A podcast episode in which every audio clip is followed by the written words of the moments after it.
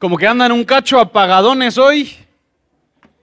Presentes en cuerpo, pero el espíritu anda todavía en la playa. Em, hoy es fiesta. Em, porque creemos que Cristo ha resucitado. Em, y pues obviamente todos los domingos celebramos que Cristo ha resucitado, pero pues históricamente como iglesia hemos apartado este domingo para específicamente celebrar el hecho de que Cristo, el hecho de que Cristo ha resucitado. Entonces vamos a hacer algo. Yo voy a afirmar el hecho de que Cristo ha resucitado y quisiera que nosotros como iglesia respondamos con la palabra aleluya. ¿Listos? Cristo ha resucitado. Ah, no lo creen. No lo creen. Cristo ha resucitado. Aleluya. aleluya. Pues con eso vamos a hablar, empezar hablando del cinismo, ¿les parece? Paul Miller en su libro Una vida de oración argumenta que el cinismo es el tono más dominante de nuestra época. Eh, como sociedad desconfiamos de todo lo bueno porque así por lo menos no nos decepciona cuando no cumple con su promesa. El cínico Siempre ve las cosas por medio de un lente negativo, siempre buscando la ironía o queriendo exponer así en buen chapín lo chafa o lo falso de las cosas que los demás disfrutan. El cinismo ve maldad por todos lados y funciona como un mecanismo de protección para no ser engañado y no caer en la trampa de una vez más creer que puede haber bondad en este mundo. Por un lado, es muy difícil debatir con un cínico, ¿verdad? Porque hay maldad por todo lado. Nosotros lo, vemos en nuestra sociedad, lo vemos en la violencia, lo vemos en la corrupción, lo vemos en la injusticia, lo vemos hasta en la iglesia, hay maldad por todos lados, entonces es muy difícil debatir con la perspectiva del cínico y a la vez es muy difícil disfrutar con el cínico porque el cínico no se atreve de gozar de nada por el riesgo de que pueda ser una amenaza encubierta. Paul Miller lo explica así. Dice, desde la caída, el mal se percibe como omnipresente y hace que el cinismo se venda fácilmente. Debido a que el cinismo ve lo que está, entre comillas, pasando en realidad, se siente real, auténtico. Eso le da al cinismo la condición de élite, ya que la autenticidad es una de las últimas virtudes públicas que quedan en nuestra cultura. Me es más fácil sentir escepticismo y no sentir nada que sentir una pasión profunda. Así que el cinismo echa raíces y lo siento más real que la verdad. El cinismo comienza con la seguridad irónica de que cada uno tiene su propio motivo. Detrás de cada rayo de sol hay una nube. El cínico siempre observa, critica, pero nunca se acopla. No es amoroso ni tiene esperanza. Ser cínico es ser distante. Aunque ofrece la sensación de intimidad por compartir información privilegiada, el cinismo en realidad destruye la intimidad, lleva a una amargura progresiva que puede adormecer e incluir e incluso destruir el espíritu. Y de ahí Paul Miller cita a Alan Jacobs, que es uno de los que escribió una de las biografías de C.S. Lewis, y hablando de la capacidad que tenía C.S. Lewis de pensar en estos mundos infantiles llenos de tanto gozo y deleite como lo era Narnia, él dice, C.S. Lewis indicó, a aquellos a quienes nunca se les ha engañado, no pueden deleitarse nunca, porque sin el olvido de uno mismo no puede haber deleite. Lewis fue capaz de escribir esas historias infantiles tan cautivantes porque nunca perdió su espíritu de asombro como el de un niño. Al cínico nunca se le engaña por lo que nunca se deleita. Y es el cinismo que hace que el domingo de resurrección sea tan difícil. Porque el, domingo de Pascua, el domingo de resurrección, nos llama a esperanza. nos llama a incidir en nuestra sociedad y vivir nuestras vidas basadas en una esperanza concreta y real Nos llama a creer que hay una mejor historia que se está contando que quizás aún no vemos. Nos llama a esperanza aunque todas nuestras circunstancias empujen en la dirección contraria. Y si hubiese un grupo de personas quienes tenían cierto derecho a ser cínicos, era la audiencia a la que se dirigió el apóstol Pedro en sus cartas. El grupo de personas a la que escribe, al que escribe Pedro era un grupo de personas expatriadas, migrantes dentro de otra tierra, repartidos por toda Asia Menor, en diáspora, separados de sus tierras, de su cultura, de su herencia. Y ellos no solo eso, sino que por creer en el mensaje del Evangelio se estaban enfrentando con persecución y sufriendo por causa de su creencia y lealtad al mensaje de Jesús. Su, fe y su confianza no, las, no la habían puesto en los gobiernos de este mundo, ni los habían puesto en los dioses paganos. Ellos creían y su lealtad se dirigía a Cristo y su mensaje y eso los ponía en pugna con la sociedad que ellos tenían a su alrededor. Ellos estaban entonces siendo perseguidos y sufriendo por causa de su creencia en el mensaje del Evangelio. Y Pedro quiere recordarle a esta gente que se encuentra en una sociedad hostil, les quiere recordar de la esencia de la fe cristiana.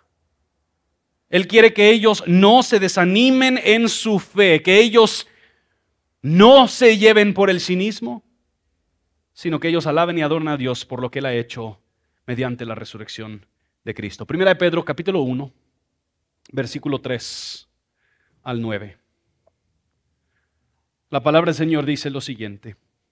Bendito sea el Dios y Padre de nuestro Señor Jesucristo, quien según su gran misericordia nos ha hecho nacer de nuevo a una esperanza viva mediante la resurrección de Jesucristo entre los muertos, para obtener una herencia incorruptible, inmaculada y que no se marchitará, reservada en los cielos para ustedes. Mediante la fe, ustedes son protegidos por el poder de Dios para la salvación, que está preparada para ser revelada en el último tiempo, en lo cual ustedes se regocijan grandemente, aunque ahora, por un poco de tiempo si es necesario, sean afligidos con diversas pruebas para que la prueba de la fe de ustedes, más preciosa que el oro que perece, aunque probado por fuego, sea hallada que resulta en alabanza, gloria y honor en la revelación de Jesucristo, a quien sin haberlo visto lo aman y a quien ahora no ven, pero creen en él y se regocijan grandemente con gozo inefable y lleno de gloria, obteniendo como resultado de su fe la salvación de sus almas. Si pudiéramos resumir este pasaje, lo resumiríamos, bueno, podemos, y lo vamos a resumir así con estas tres ideas. Esperanza viva, gozo presente y fe persistente. Esperanza viva, gozo presente y fe persistente. Este pasaje, primeramente, es un pasaje de alabanza, de adoración. Bendito sea el Padre y el Dios y Padre de nuestro Señor Jesucristo y dice Pedro que los ha hecho nacer de nuevo. Literalmente dice Pedro que los ha engendrado de nuevo. El punto de énfasis es que Dios es el actor principal en la transformación espiritual que han vivido estas personas a quien Pedro se está dirigiendo. Ahora, esta frase, nosotros en nuestros mundos cristianos utilizamos frases como nacer de nuevo, pero si realmente nos detenemos para reflexionar en ello, son frases un poquito raras. Y personas no acostumbradas a nuestra jerga cristiana podría escuchar esa frase y decir, esta gente está medio loca. O podrían responder como respondió Nicodemos, espérate, o sea, tengo que entrar otra vez al vientre de mi madre y nacer de nuevo. Este concepto de nacimiento nuevo se refiere a un nacimiento espiritual llevado a cabo por Dios en aquellas personas quienes han creído en el mensaje del Evangelio que la Biblia usa este lenguaje hablando de que esto es algo que Dios lleva a cabo, no es algo que nosotros hacemos de la misma manera que nosotros no decidimos nacer físicamente, no decidimos nosotros nacer espiritualmente. Este nacimiento nuevo no sucede por llegar a la iglesia, no sucede por buenas obras, sucede por el poder de Dios mediante la fe en el Evangelio de Jesucristo. Y el punto de Pedro es recordarle a estos cristianos que ellos han nacido de nuevo porque Cristo ha resucitado y que por medio de esa resurrección Dios les ha hecho nacer de nuevo. Y él dice que ellos entonces, porque han nacido de nuevo, sus prospectos de vida han cambiado por completo. Sus circunstancias presentes no son un buen indicador de cómo lucirá su futuro. Y noten, él dice que ellos han nacido a algo. Y es aquí donde empiezan estas ideas. Primero nos dice en versículo 3, nos ha hecho nacer de nuevo a una esperanza viva. El foco central o el fundamento de esta esperanza viva es la resurrección de Jesús. Dice, nos ha hecho nacer de nuevo a una esperanza viva mediante la resurrección de Jesucristo entre los muertos. Porque Jesús ha resucitado, ellos tienen una esperanza viva. Es importante afirmar que cuando hablamos de la resurrección de Jesús y nosotros apartamos un domingo en particular al año, hablar de la resurrección de Jesús, no estamos hablando de una metáfora. La resurrección no es una metáfora espiritual para hablar de nuevos inicios. No es algo eh, etéreo, sino que cuando nos referimos a la resurrección, estamos afirmando que la esperanza que tenemos como cristianos descansa sobre un hecho histórico donde Cristo Jesús murió en su cuerpo y él resucitó físicamente en cuerpo, así triunfando sobre la muerte y todos sus efectos. La resurrección de Jesús es un hecho histórico al cual Pedro ancla la esperanza viva que tienen estos cristianos. Si saben cómo lo habla Pablo en 1 Corintios 15, él dice, Cristo murió por nuestros pecados según las escrituras, fue sepultado según las escrituras y resucitó al tercer día según las escrituras. Y luego él dice, y apareció a Cefas. Y apareció a otros discípulos, algunos de ellos todavía vivos en el momento que Pablo lo escribe. Y luego apareció a 500 personas. ¿Por qué incluye Pablo este gran listado de personas a quien Jesús apareció después de resucitar? Para enfatizar el hecho de que la resurrección no fue simplemente una transformación espiritual que Jesús vivió, más bien esto era un hecho histórico y físico que se podría confirmar con testigos que habían visto y escuchado al Cristo resucitado. Que Cristo de verdad resucitó. Y que la esperanza entonces de estos cristianos expatriados y repartidos por Asia Menor no está anclada a una creencia supersticiosa, no es una esperanza vacía, se basa en el hecho histórico de que Cristo de verdad resucitó. Es el fundamento de la esperanza de estos cristianos. Y nos dice Pedro que esta esperanza consiste en algo. Noten versículo 4. Versículo 3, perdón, nos ha hecho nacer de nuevo mediante la resurrección de Jesucristo entre los muertos para obtener una herencia incorruptible, inmaculada, que no se marchitará. En el Antiguo Testamento la idea de la herencia del pueblo tenía que ver con la tierra y nosotros vemos esta, este concepto a lo largo del Antiguo Testamento, empezando desde Génesis 1, donde Dios diseña y crea el huerto de Edén específicamente para el pueblo, para Adán y Eva, para su pueblo. Y escuchamos esto cuando hablamos en Juan 14, cuando el pastor Alberto Puente de España nos visitó de que Dios diseña esta tierra específicamente para Adán y Eva y luego Él le promete en Génesis 12 a Abraham y su familia que les dará una tierra y a, lo largo del Antiguo Testamento nosotros vemos el tramo del pueblo de Israel que está buscando su tierra y, y luego el Nuevo Testamento vemos la promesa de que el pueblo de Dios, los que han creído en Jesús, heredarán toda la tierra. Que, que, la Biblia habla de un futuro cuando todos los que se han rebelado en contra de Dios serán castigados y condenados, y los que se han arrepentido y creído en Dios obtendrán una creación renovada, una tierra renovada que Dios le va a dar le va a, dar a su pueblo para que ellos puedan gozar y celebrar en ella. Y esta herencia la obtienen por medio de la resurrección de Jesús. Y la Biblia habla de la resurrección de Jesús como la primicia de esta nueva creación.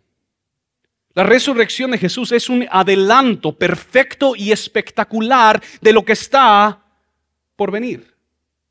Estos cristianos que están bajo persecución tienen esperanza porque Dios ha prometido que Él va a transformar el mundo, va a quitar toda la maldad, va a purificar todo el mundo y la garantía de que Él lo va a llevar a cabo, ellos la encuentran en la resurrección de Jesucristo que ellos tienen esperanza porque las condiciones mortíferas de este mundo serán revertidas y transformadas. Ya no habrá dolor, ya no habrá lágrima, llanto, sufrimiento, persecución, violencia, enfermedad, corrupción, injusticia. ¿Por qué?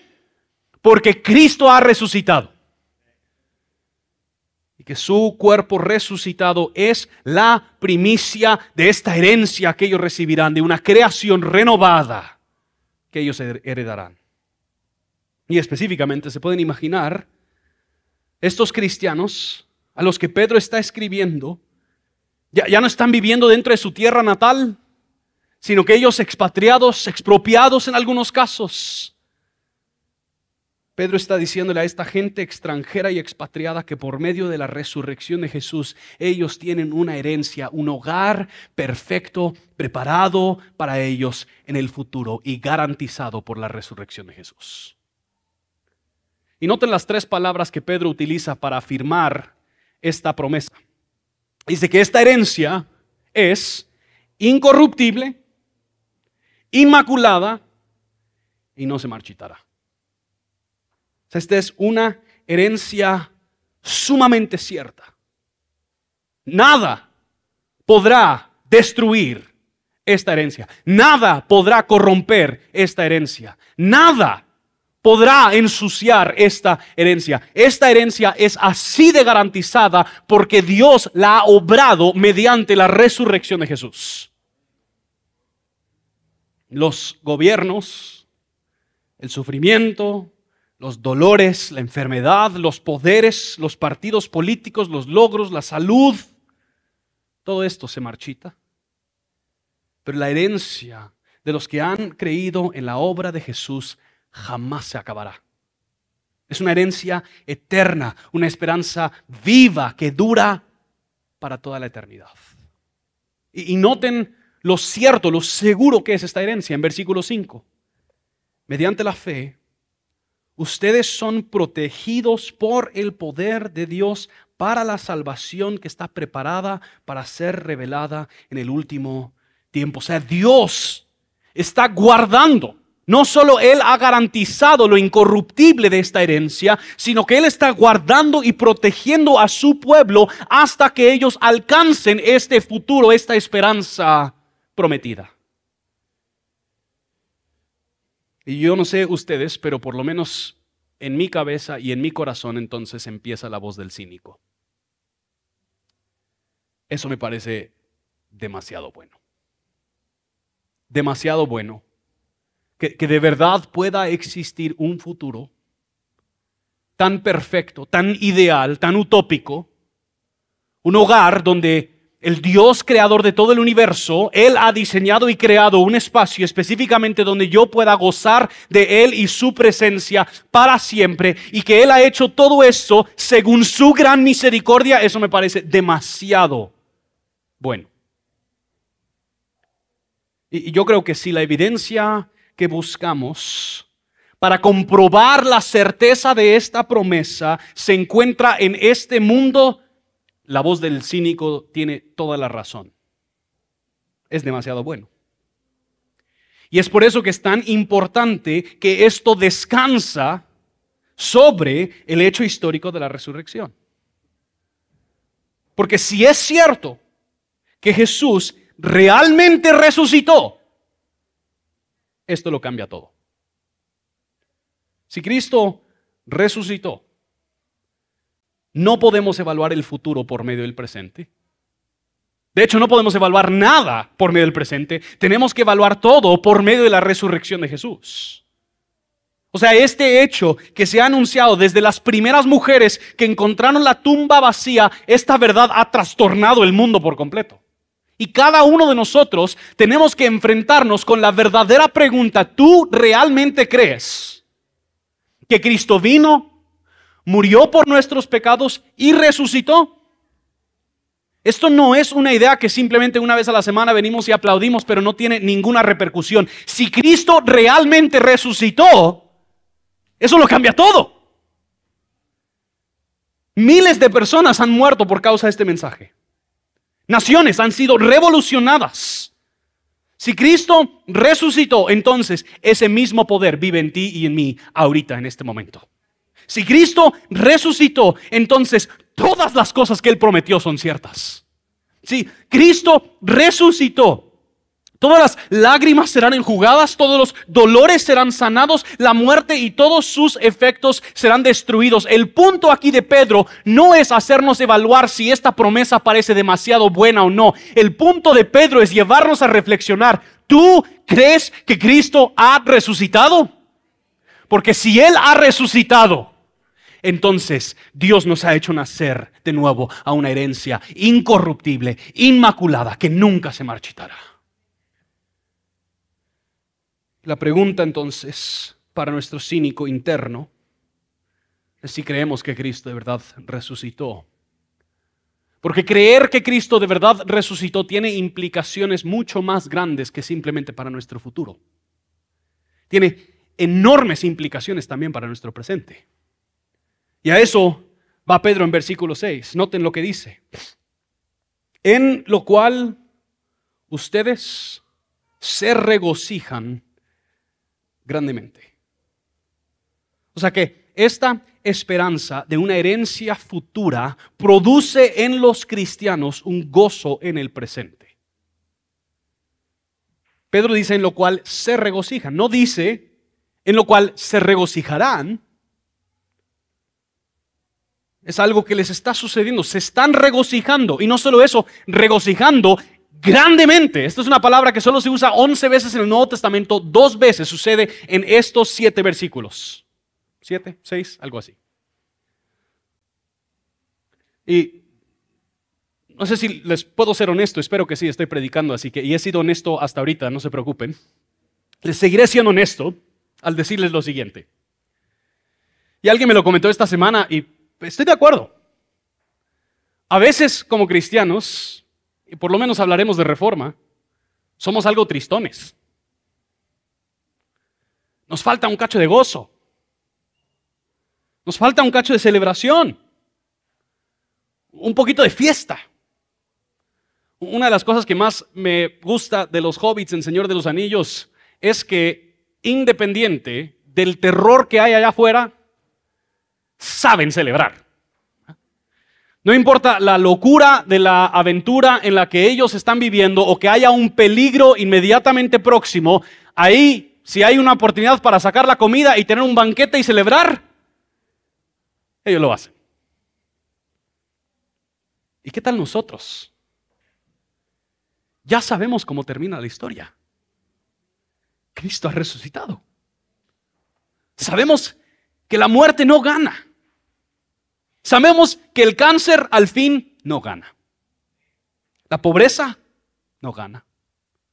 La corrupción, la injusticia no gana. La teología de la prosperidad no gana. las, las guerras se van a acabar. El dolor se va a acabar. ¿Por qué? Porque Cristo ha resucitado. Sabemos que viene un fin donde habrá una paz integral, shalom, un fin feliz, perfecto y próspero, se está garantizado por medio de la resurrección de Jesús. Tenemos infinitas razones para gozarnos y las escrituras nos promete que ese poder que resucitó a Jesús está vivo hoy adentro de los que han creído en ese mensaje.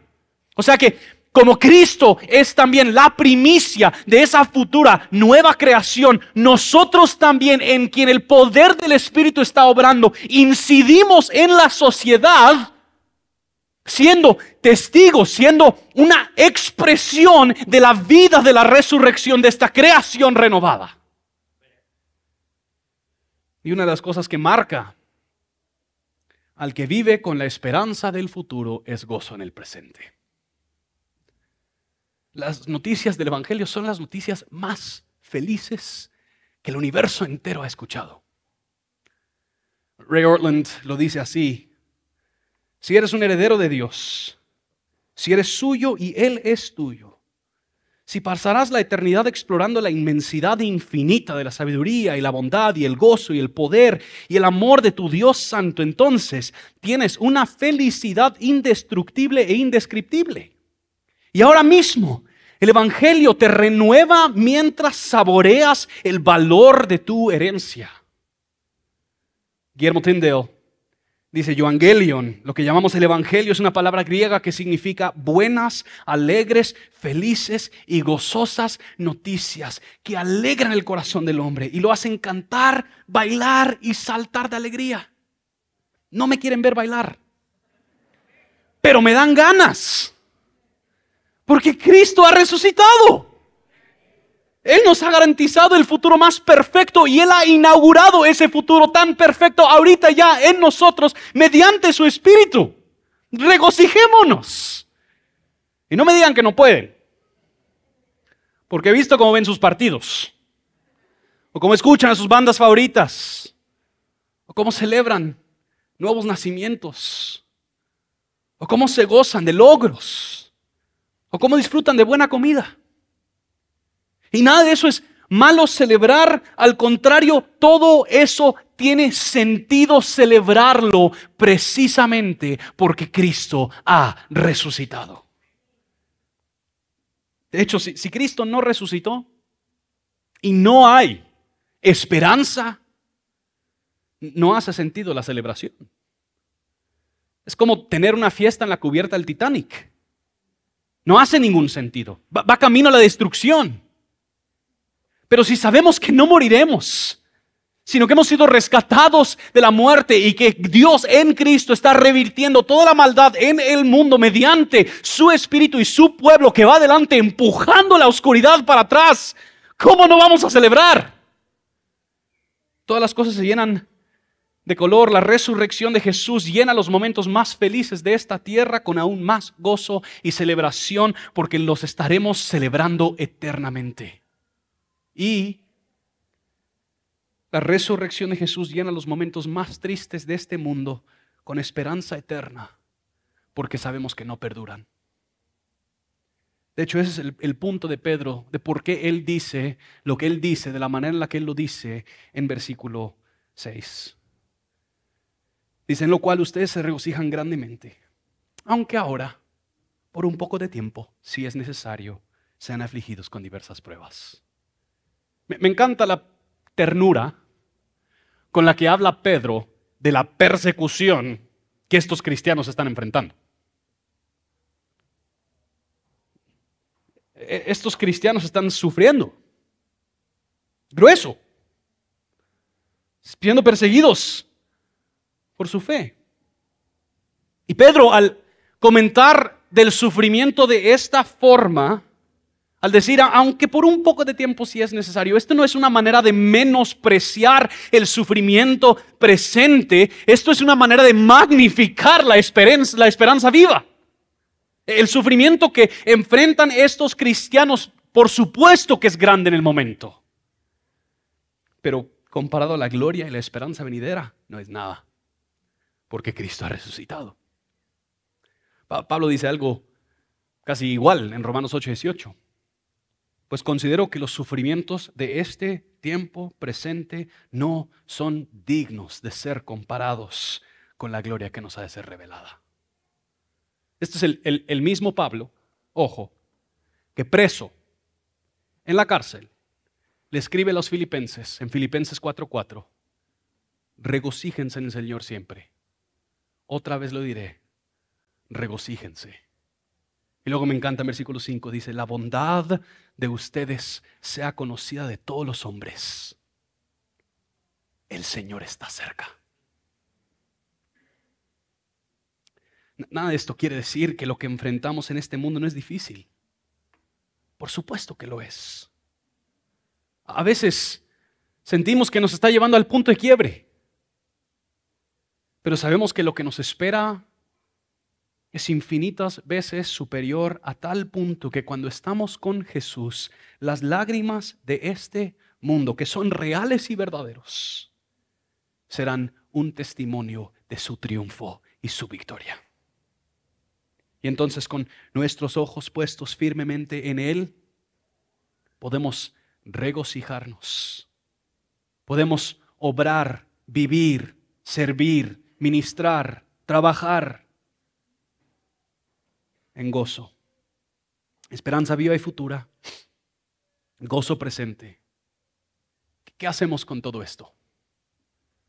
Pues el, el, motivo de Pedro es animar a estos cristianos expatriados a que ellos mantengan sus ojos y su fe firmemente puesta en la resurrección de Jesús y que se atrevan a creer que las noticias del Evangelio son tan buenas como se les ha sido revelada. Él no quiere que les gane el cinismo, sino que Pedro les está llamando a una fe que persiste, anclada en la resurrección de Jesús. Él menciona fe en varios diferentes versículos. Vamos a verlos en un momento, pero déjeme decir es un poquito complicado hoy en día hablar de la fe, porque la fe es, ya se ha vuelto un concepto muy abstracto de la que nosotros hablamos a cada rato. Todos tienen fe en algo. Algunos movimientos hasta se vuelven algo metafísicos, como que tú, tú puedes con tu fe crear nuevas realidades. Que si lo crees y lo visualizas, entonces lo haces realidad. Y esto no es la manera en la que la Biblia habla de la fe. Eso es otra religión, eso no es el cristianismo. La fe bíblicamente no crea una realidad futura. Dios, siendo soberano, ha creado, mediante la obra de Jesucristo, ha creado la realidad futura. La esperanza se ancla por lo que Dios ha hecho y nosotros en la fe afirmamos y confiamos en su plan y su obra. Noten cómo le explica Spurgeon que él siempre explica las cosas mejor que uno. Tu condición es como la de un niño en una casa en llamas, que habiendo escapado al borde de la ventana, se colgó del borde. Las llamas salían por la ventana de abajo y el pobre muchacho pronto se quemaría o al caer se haría pedazos. Por lo tanto, se aferró con las garras de la muerte. No se atrevió a soltar su agarre hasta que un hombre fuerte se paró debajo y dijo, muchacho, déjate caer, te atraparé. Ahora bien, no fue una fe salvadora para el muchacho creer que el hombre era fuerte. Eso fue una buena ayuda para la fe, pero podría haberlo sabido y sin embargo haber perecido. Fue fe cuando el niño se soltó y se dejó caer en los brazos de su gran amigo. ¿Estás tú aferrado a tus pecados o a tus buenas obras? El Salvador clama, suelta, déjate caer en mis brazos. La fe no es hacer, es dejar de hacer. No es trabajar, es confiar en esa obra que Jesús ya ha hecho. Confianza. Esa es la palabra confianza, simple, sólida, sincera y ferviente. Confianza. El cínico no confía en nada fuera de sí mismo. La fe es lo contrario al cinismo. No es ciega a la realidad, sino que se atreve a confiar en Jesús porque sabe que hay una realidad superior inaugurada por la resurrección de Jesús. Confianza, no como el cínico, en su inteligencia, en sus capacidades espirituales, en sus buenas obras o en sus méritos, sino confianza en la obra de Jesucristo. Y noten algunos versículos de lo que dice Pedro. Versículo 5. Mediante la fe, ustedes son protegidos por el poder de Dios para la salvación que está preparada para ser revelada en el último tiempo. O sea, es el confiar en Jesús que el poder de Dios nos protege para nuestra salvación futura. Si confiamos en nuestras obras o intentamos ganarnos nuestra salvación futura con nuestros méritos, estamos desprotegidos. Solo hay salvación al confiar en la obra de Jesús. Es al confiar en Él que el poder de Dios nos guarda, nos protege hasta alcanzar el fin. Versículo 7. para que la prueba de la fe de ustedes, más preciosa que el oro perece, aunque probado por fuego, sea hallado a que resulte en alabanza, gloria y honor en la revelación de Jesucristo. Pedro les está explicando que la prueba demuestra, manifiesta, expone la confianza que tienen en Jesús. El, el sufrimiento no es como un examen que o lo ganas o lo pierdes. Más bien es como un examen médico, un procedimiento médico. El sufrimiento nos abre y demuestra cómo va nuestra fe y los tratamientos que necesita nuestra fe. Y a la vez, Dios utiliza el mismo sufrimiento como el medicamento para tratar, fortalecer y purificar nuestra fe.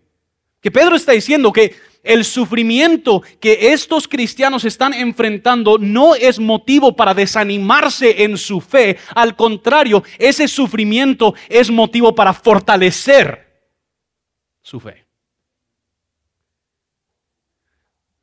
En esta esperanza viva. Qué diferente sería si así enfrentáramos el sufrimiento. Versículo 8 y 9. A quien sin haber visto ustedes lo aman. Y a quien ahora no ven, pero creen en Él y se regocijan grandemente con gozo inefable y lleno de gloria, obteniendo como resultado de su fe la salvación de sus almas. noten lo que acompaña esta fe. Al confiar en Jesús, esto viene acompañado de amor, de gozo, esta confianza, esta fe en Jesús no es un mero ejercicio intelectual y a la vez no es anti-intelectual. Se basa en los hechos históricos de Jesús, en particular en su resurrección. La fe es la persona completa oponiéndose al cinismo y arrojándose sobre Jesús, abrazándolo con amor y gozo, y al abrazarlo a Él, la esperanza y el gozo que Él produce. La fe es confiar que porque Jesús resucitó, entonces Él sí hará todas las cosas nuevas. El punto, el equipo de músico puede pasar adelante. El punto, muy sencillamente, de Pedro y lo que quisiéramos transmitirles el día de hoy, hermanos y hermanas de reforma, Cristo ha resucitado. Cristo ha resucitado. Esto es un hecho. Es un hecho en el cual Él ha garantizado para ustedes, hermanos y hermanas de reforma, una herencia viva que no se puede corromper y que jamás se acabará. Regocíjense en esta esperanza. Persistan en su fe todos los días levántate y mira a Cristo. Atesora a Cristo, cree en Cristo, aférrate a Cristo. No permitas que tus circunstancias presentes y temporales determinen cómo vives tu vida, sino que sea la resurrección de Jesús, su victoria, su triunfo y la esperanza y el gozo que eso produce, que rige y determina la manera en la que nosotros salimos de esta bodega y obramos dentro de nuestra sociedad.